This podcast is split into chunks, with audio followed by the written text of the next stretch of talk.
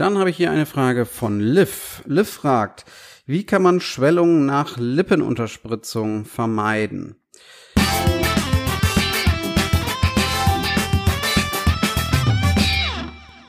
Hallo liebe Leute und herzlich willkommen zum Beauty Talk. Mein Name ist Dr. Benjamin Özgören wenn du mehr zu meiner Person, meiner Praxis und meinen Behandlungen erfahren möchtest, schau doch mal auf meiner Instagram-Seite vorbei, ösgören.ästhetik und klicke auf den Folge-Button. Jetzt viel Spaß mit dieser Folge Beauty Talk.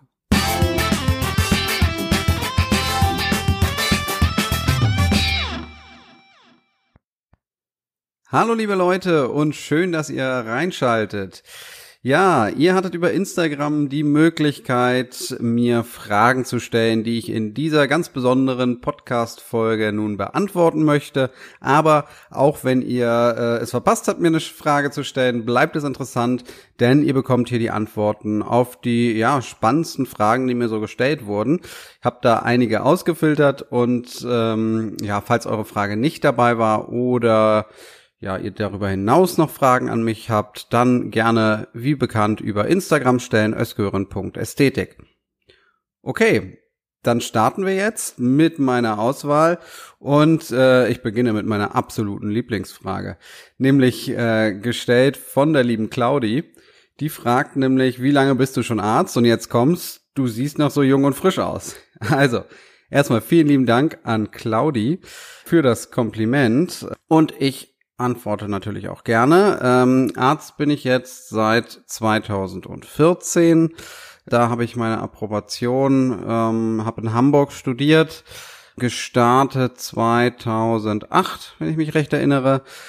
Und ja, sechs Jahre geht das Studium, dementsprechend 2014 war ich fertig.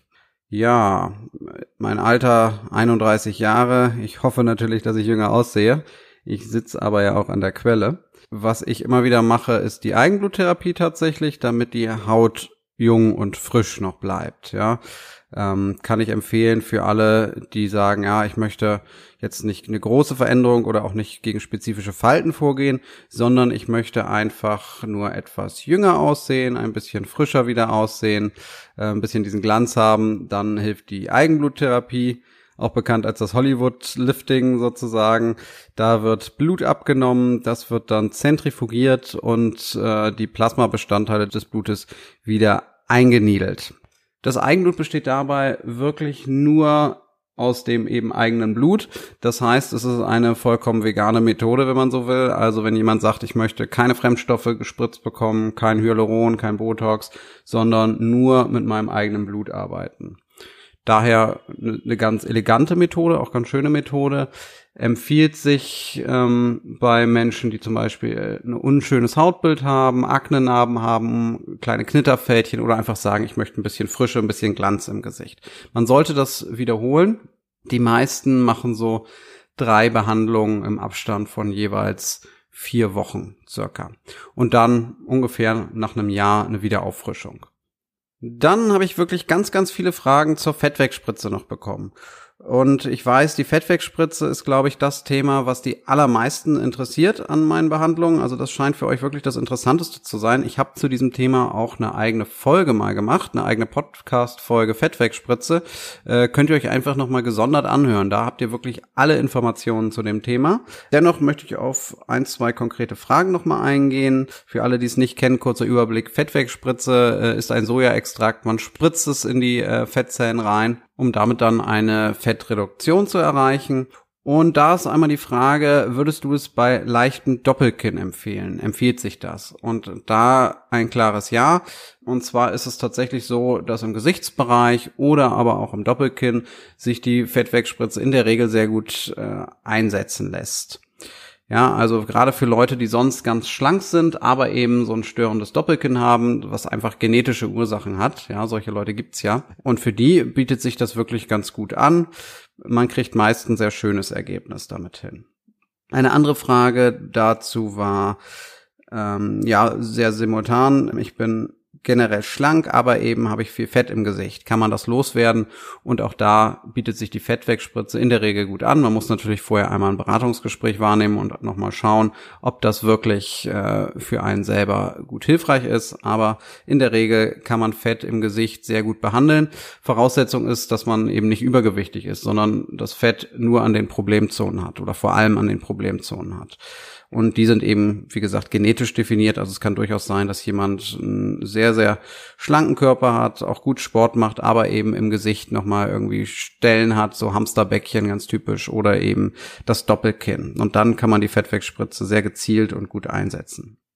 Strafft die Fettwegspritze auch die Haut?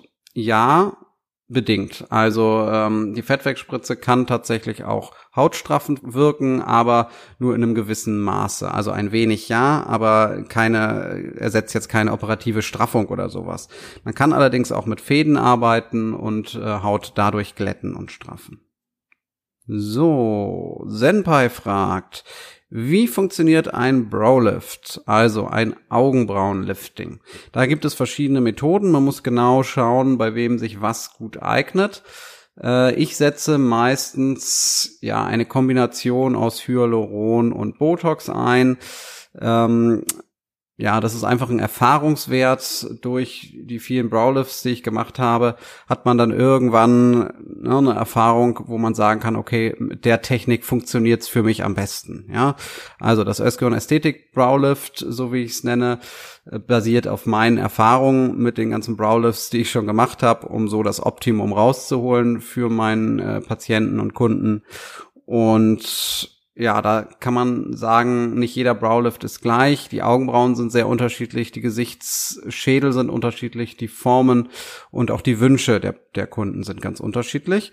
Ähm, meistens mache ich es eben mit einer Kombination, dass ich sowohl Botox spritze und damit den Ringmuskel um dem Auge herum etwas abschwäche, wodurch allein schon die Augenbraue etwas nach oben wandert. Aber ich konturiere gleichzeitig auch noch mit Hyaluron, also schaffe so eine Art Stütze für die Braue, damit die noch ein Stück nach oben gehen kann. Vorher-Nachher-Bilder findet ihr auf meiner Instagram-Seite, wenn ihr euch dafür interessiert. So ein Browlift hält durchschnittlich circa sechs Monate, kann man sagen. Immer ein bisschen abhängig äh, von der eigenen Genetik aber so ungefähr sechs Monate. Es ist allerdings kein massiver Browlift möglich. Also man kann jetzt nicht die Augenbraue ganz nach oben kriegen, weil die, man muss immer bedenken, die Schwerkraft wirkt mit und da sind natürlich keine Wunder möglich, aber man kriegt ein ganz gutes Ergebnis teilweise hin. Kommt immer auf den Vorbefund an, kommt immer auf die Gesichtsform an. Aber wie gesagt, schaut euch gerne mal ein paar Bilder auf meiner Seite dazu an. Juri fragt, wie alt muss man sein für eine Unterspritzung? Und da habe ich die Grenze bei 18 Jahren gesetzt. Es gibt da keine gesetzliche Verpflichtung oder sowas, aber es ist halt eben wichtig, dass derjenige, dem man aufklärt über die Risiken und Nebenwirkungen einer möglichen Unterspritzung, auch äh, ja die geistliche Reife dann auch irgendwie hat zu verstehen, was das bedeutet, was Risiken und Nebenwirkungen bedeuten können und das auch richtig einschätzen kann. Und da ist 18 Jahre, finde ich, eine vernünftige Grenze. Es gibt da keine Regel. Ähm, es ist, gibt auch keine Regel, wann man starten sollte. Es gibt tatsächlich 18-Jährige, die haben eine extrem tiefe Zornesfalte, einfach weil die Genetik das so hergibt oder vielleicht weil sie kurzsichtig sind und immer die Augen stark zusammenkneifen. Und da kann es tatsächlich auch schon sein, dass jemand mit sehr, sehr jungen Alter ähm, eine tiefe Zornesfalte hat und äh, dadurch auch schon Botox empfohlen werden kann. Ja, das ist keine äh, Altersgrenze, dass man da irgendwie missbilligend sagt, oh, noch so jung und schon Botox. Darauf kommt es nicht an. Es kommt letztendlich darauf an, ob es einen stört und im Alltag belastet. Und äh, von daher, wie früh man mit was anfangen sollte, hängt immer davon ab, ja, wie stark schon die Ausprägung ist und äh, wie sehr es einen stört und belastet. Ja, das sind so die Grenzen, die man ziehen sollte, aber natürlich erst ab 18 Jahren. Das ist das Mindestalter, das man bei mir haben sollte. Äh, darunter mache ich wirklich nichts, auch nicht mit Einwilligung von Eltern oder sonst irgendwas. Das, äh, ja, da gab es schon vier Diskussionen mit äh, mit wütenden Elternteilen, die sagen, ja, aber ich will das. Ähm, da bin ich aber sehr strikt. Also 18 Jahre muss man sein und über alles hinaus kommt es dann eben darauf an, ja, wie sehr einem diese Verhalten stören, wie stark sie ausgeprägt sind. Ähm, ja, Ne, das muss, muss man dann selber entscheiden, aber auch selber ja die Risiken einschätzen können. Und dafür braucht man einfach ein gewisses Mindestalter dann. Botox als Beispiel hat auch einen protektiven Effekt. Das heißt, die Falten, die man dort gespritzt hat, werden so erstmal nicht sehr viel stärker, weil einfach auch der Muskel entspannt ist und man diese faltenfördernde Bewegung einfach nicht mehr so macht. Dann habe ich hier eine Frage von Liv. Liv fragt, wie kann man Schwellungen nach Lippenunterspritzung vermeiden? Also, ganz, ganz wichtig zu wissen, Schwellungen kann man nie ganz vermeiden, blaue Flecken auch nicht. Es gibt ständig die Frage, okay, wie lange werde ich blau sein? Wie lange werde ich angeschwollen sein? Und ehrlicherweise, das kann man nicht beantworten. Ja, das hat einfach ja, ganz die unterschiedlichsten Gründe. Manche Menschen kriegen auch sehr schnell einen blauen Fleck, da müssen sie sich nur irgendwo leicht stoßen. Andere kriegen sowas gar nicht. Und genauso ist es dabei auch. Wenn ich mit einer Spritze durch die Haut durchsteche, dann kann es immer zu Schwellungen kommen und kann es immer zu blauen Flecken kommen. Das muss man einfach wissen und einplanen. Das kann auch gar nicht sein. Man kann auch sein, dass man überhaupt nicht äh, blau wird oder anschwillt. Kann aber auch sein, dass man sehr stark blau wird. Und natürlich alles dazwischen. Es gibt also Extremfälle in beiden Richtungen und durchschnittlich kann man sagen, hält so eine Schwellung nach Lippenunterspritzung, das war ja jetzt die Frage, so ungefähr drei Tage. Aber auch das kann sehr stark variieren. Von daher da eine eindeutige Aussage kann man nicht machen. Vor wichtigen Ereignissen, also wie die eigene Hochzeit oder sonst irgendwelchen wichtigen Events, Events, Shootings, was auch immer, sollte man mindestens zwei Wochen lassen. Also Abstand, Sicherheitsabstand. Dann sollte in der Regel die schlimmsten äh, blauen Flecken auch abgeklungen sein. Aber da gibt's keine Garantie für. Ne? Das äh, ist immer ganz individuell unterschiedlich. Manche haben aber auch Glück und da ist halt eben gar nichts.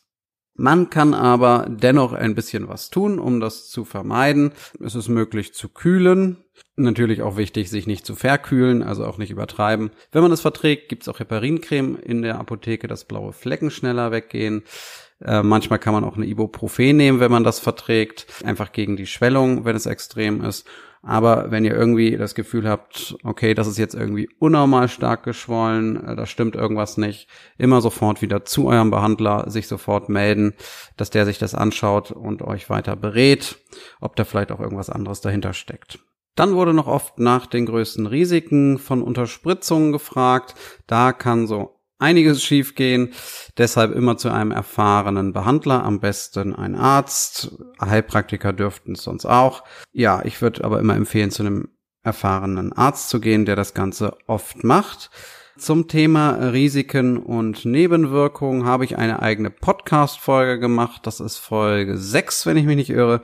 Da könnt ihr gerne einfach mal reinhören, wenn ihr euch für mögliche Risiken einer Unterspritzung interessiert und euch vorab ein wenig informieren wollt.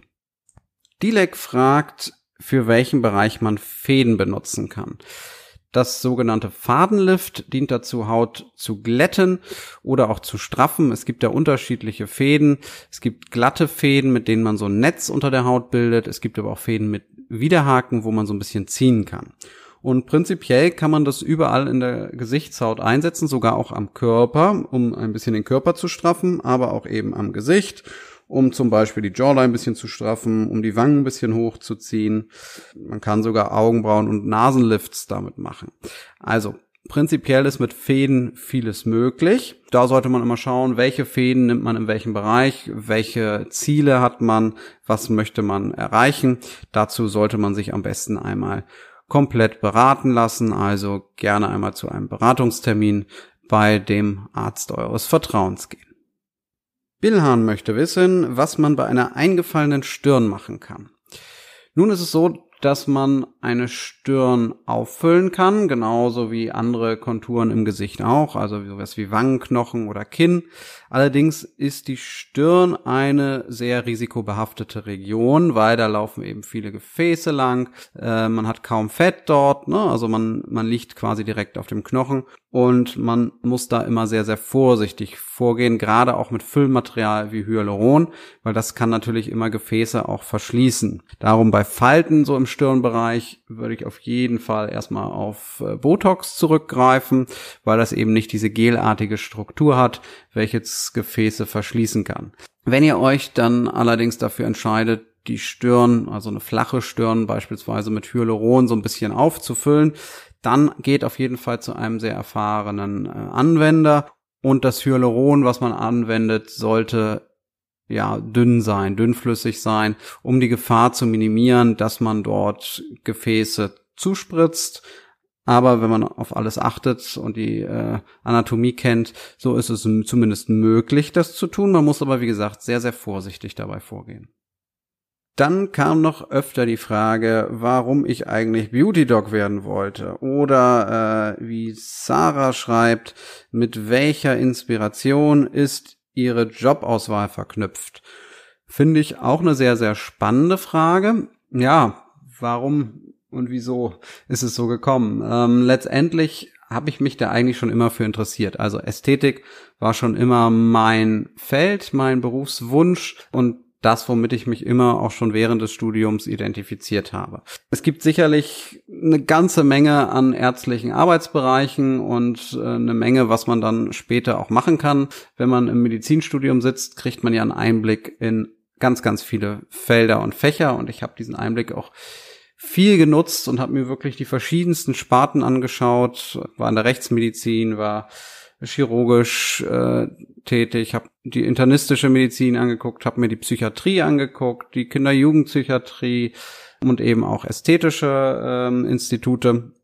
Von daher, ich habe mir eine Menge angeschaut und eine Menge bekommt man auch über äh, das Studium vermittelt.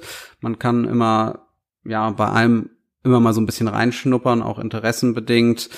Äh, und da gibt's ja die unterschiedlichsten Felder. Also äh, Arzt zu sein heißt nicht immer Hausarzt irgendwo, sondern hat ja verschiedenste Facetten. Man kann ja theoretisch sogar bei der Krankenkasse in irgendeiner Behörde äh, landen. Man kann als Arbeitsmediziner im Betrieb sein, ähm, man kann Pathologe sein, man kann im Labor arbeiten als Laborarzt, man kann auch in die Wissenschaft und Forschung gehen, irgendwo an irgendeiner Uniklinik forschen. Ja, also die Bereiche sind riesig und sehr viel weiter, als man vielleicht auf den ersten Blick glaubt. Das heißt, es ist eine Menge möglich.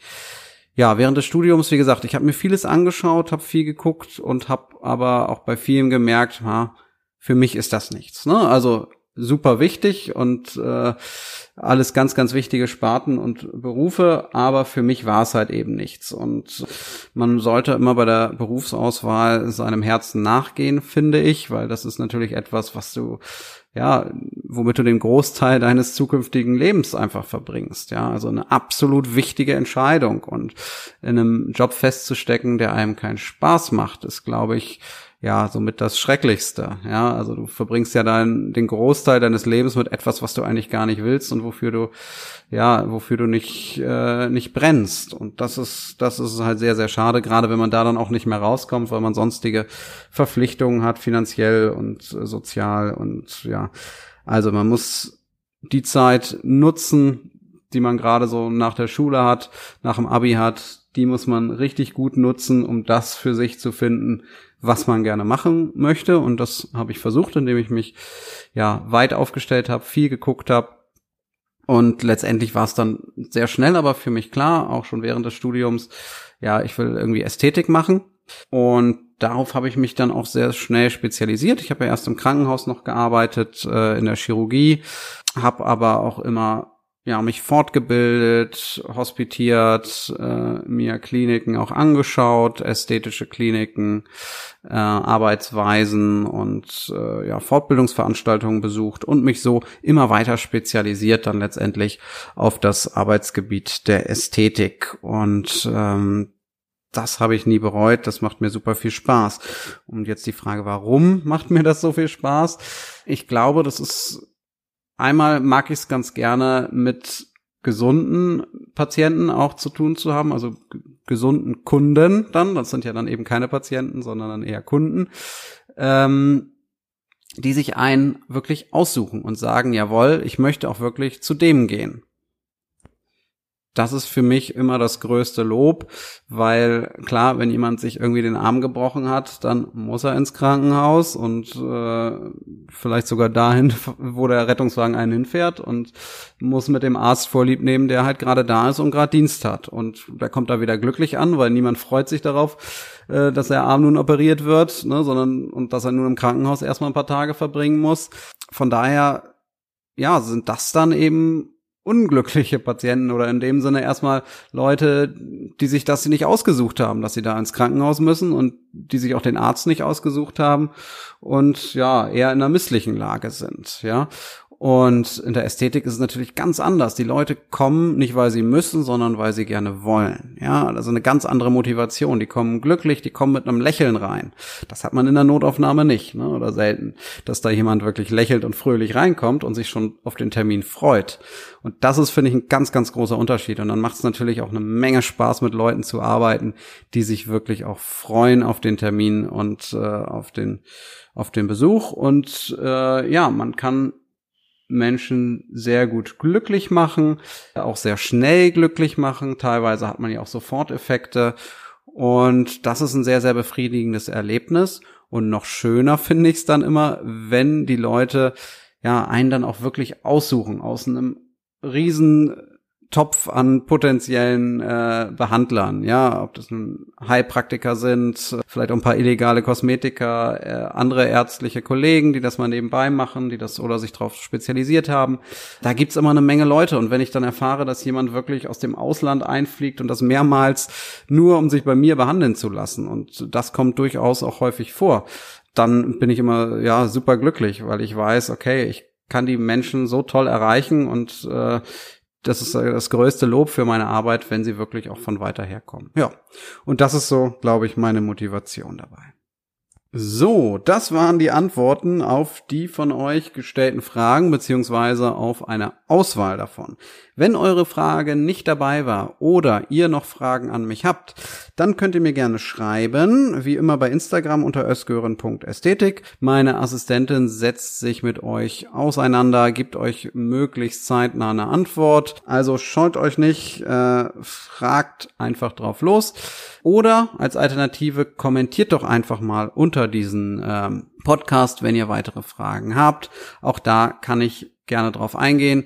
Wenn ihr allerdings eine persönliche Beratung wollt und eine Frage zu eurem Gesicht persönlich habt oder zu eurem Körper, dann vereinbart gerne einen Beratungstermin, wenn ihr das wollt, entweder bei mir oder natürlich auch bei einem anderen Behandler in eurer Nähe, irgendjemand, dem ihr da euer Vertrauen schenken möchtet. So, dann vielen lieben Dank für eure Aufmerksamkeit. Schön, dass ihr wieder dabei wart ich würde mich freuen, ja, wenn ihr wieder einschaltet, wenn es das nächste Mal wieder soweit ist und es eine neue Folge vom Beauty Talk gibt. Also macht's gut und bis bald. Das war die Folge Beauty Talk. Ich hoffe, es hat dir gefallen. Wenn dem so ist, dann abonniere gerne den Podcast, schreibe dem Podcast eine Bewertung und teile ihn mit Freunden. Wenn du mehr über mich erfahren möchtest und meine Arbeit, dann folge mir bei Instagram unter ösgören.ästhetik. Macht's gut und wir hören uns bei der nächsten Folge. Euer Dr. Benjamin Özgür.